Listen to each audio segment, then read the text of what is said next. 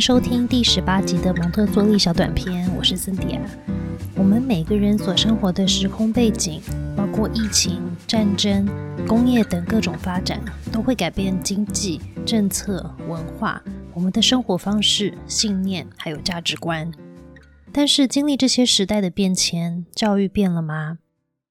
在思考蒙特梭利教育是否还适合现今时，我想透过今天的小短片，跟大家一起从工业革命来聊一聊。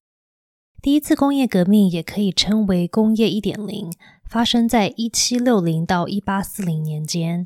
在这八十年里，人口一直增加，农业的劳动力过剩，所以需要有新的工作机会。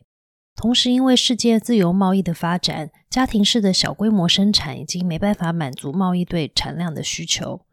当时承接了文艺复兴与启蒙运动 （Asian Enlightenment） 对科学精神的重视，在西方的科学有很多重要的发明与发现，包括机械。于是，人类的生产方式出现了改变，机器开始代替人力与动物力。蒸汽机、煤、铁还有钢，促使了人类科技的发展。原本是以小规模的手作与农业经济为主的社会，开始了大规模的工厂做机械化生产。一八七零年，也就是蒙特梭利医生出生的这一年，到一九四一年这三十年间，被称为工业二点零。在西欧、美国，后期包括日本，都有飞速的发展。因为内燃发动机与电灯的发明，还有零件可以互换搭配与结合的生产方式，开始了自动化生产的年代，让消费品可以大量生产。当时还出现了飞机、汽车、游轮等交通工具，电话、电报、无线电的技术也进步了。因为工业的发展支持人口持续增长，工人的数量也持续增长，同工人数的需求也急速下降。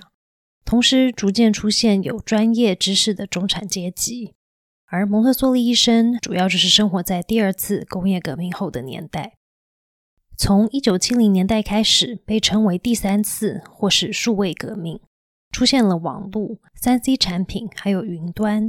我们开始被称为世界公民。我们利用电子与资讯科技进入全自动化生产，同时出现了网络、数位通讯、数位社交系统。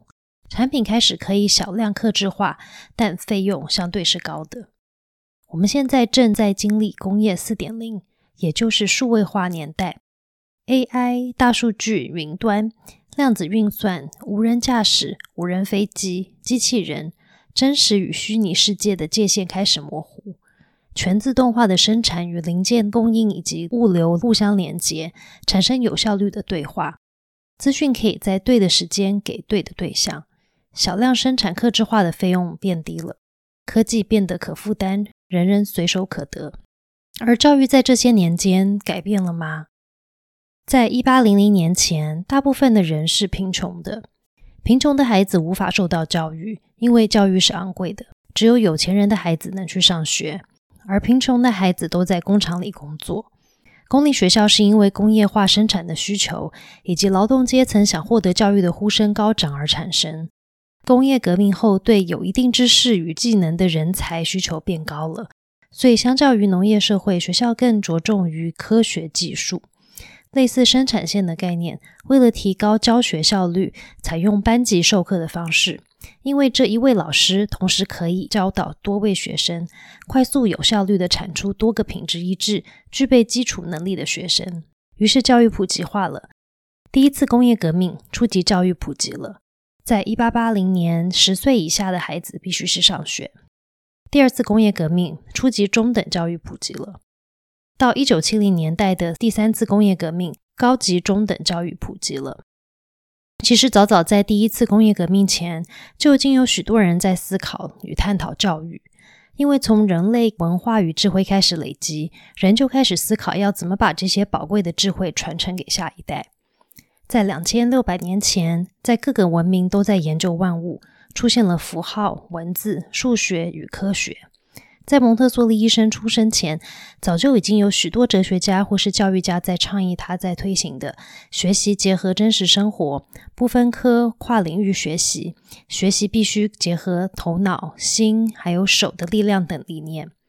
距离蒙特梭利医生年代最接近的，应该是美国哲学家、教育家以及心理学家 John Dewey。只比蒙特梭利医生大十一岁的杜威，跟蒙特梭利医生一样，在一九五零年过世。他对很多所谓的教育创新人，也包括蒙特梭利医生，有很大的影响。所以，杜威被称为现代教育之父。他对教育的叙述跟蒙特梭利教育有非常多的雷同处，包括终身教育与连贯性的概念。每一次的学习都是之前学习的重组，这些体验又会影响后续的体验与学习。教育就是为了要为孩子的生活与人生做预备。学生必须与自己的环境互动与适应，教育必须允许学生依照自己的兴趣，自由的在环境里探索，自我建构学习的途径与运用。每个人不是要依照社会定义的结果或目标学习或发展，而是将自己独特的潜能与能力发展出来。老师不再是知识的传导者。而是透过观察孩子的兴趣与挑战，去协助学生学习的辅导者、维护者、引导者。课程不干分科，因为这些科目跟他们的生活没有直接关系。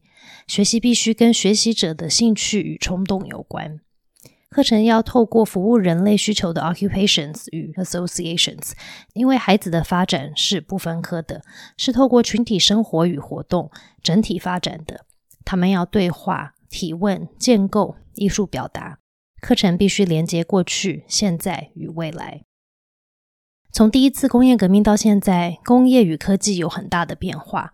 学校开始成为公立，而让费用大幅降低，让教育程度普及化。早在工业革命之前，就有许多人开始探讨教育，但主流对教育方式从以前至今还是类似工业革命时代的生产线方式在进行。如果看当时的教室照片，跟现在传统教室的照片几乎一模一样。一位老师依照课本在前面教学，学生被动的坐在一排一排的书桌前听课。生产线上的产品因为需要依照品质等级分类为 A、B、C 级，在传统教育中，透过考试的机制，学生也一样被分级。分级关系到人能去上什么学校，能从事什么样的工作。但是人跟产品始终不同。